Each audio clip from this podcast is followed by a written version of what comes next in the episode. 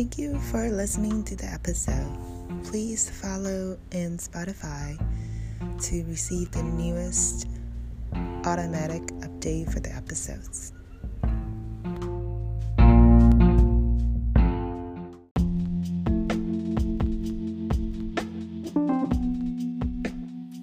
这一集要讲的是钠，那钠大家知道是由啊大部分是从盐巴 里面的摄取。那如果吃，比如说啊血之类的食物的话，也是会有啊是咸的，也是盐巴，或者是海产，那就是会天然泡在盐里面的话，就是盐，就是天然的钠在里面。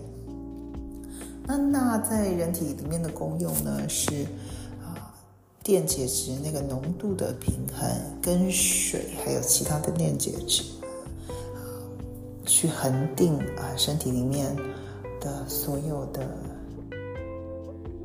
化学反应所要产生的那个那个浓度。那对于所以对神经的传导还有肌肉的收缩是很重要的。那一天呢，大概是需要五百毫克。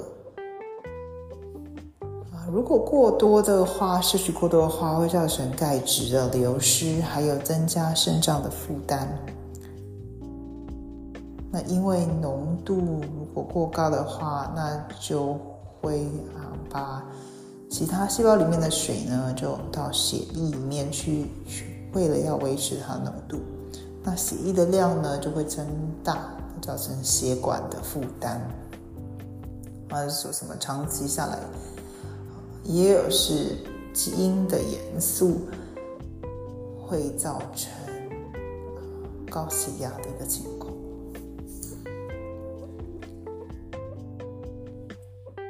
那长期的高盐的食物，像是腌制食品呢？是跟啊导致胃癌有非常密切的可能性，还有骨质疏松。我们刚刚讲到啊，这个钙质会流失，跟骨质疏松，还有肾脏的病变。那如果说你长期下来啊，肾需要做很多的工作去排除多余的水，或是排除多余的盐啊。对于肾脏也是有负担的，还有就是讲到的心血管。那另外呢，很多人可能会问到说，哎，那天然的盐，海盐或者是我们的古代的这个喜马拉雅山里面的这个路，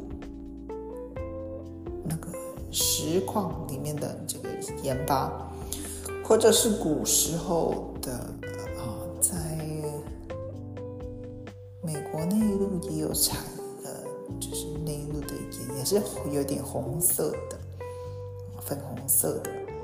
那天然的盐呢，就是会有比较多的矿物质啊，但是呢，不是有非常大的量的不同。跟化学的加工盐呢，因为化学加工盐有添加碘。所以有些啊例子呢是，诶，其实如果你不是吃啊是化学制造的碘的时候，哎，化学制盐的时候呢，那一点有可能会不足的情况。但如果你血液里面的钠不够，通常会是因为，如果说你吐吐啊，或者是拉肚子，或者是流太多汗，或者是啊。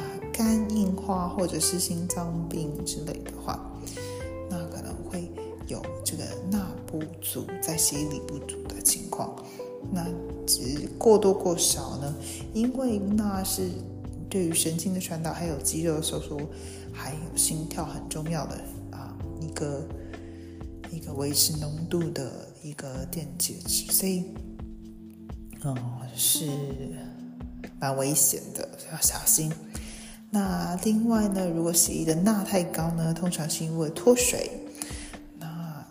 症状可能会有肺积水或者是脑积水的这个情况，因为他的啊身体里面的水液呢，就为了要啊帮忙保持这个恒定的浓度，而所以有移动。这边介绍给大家。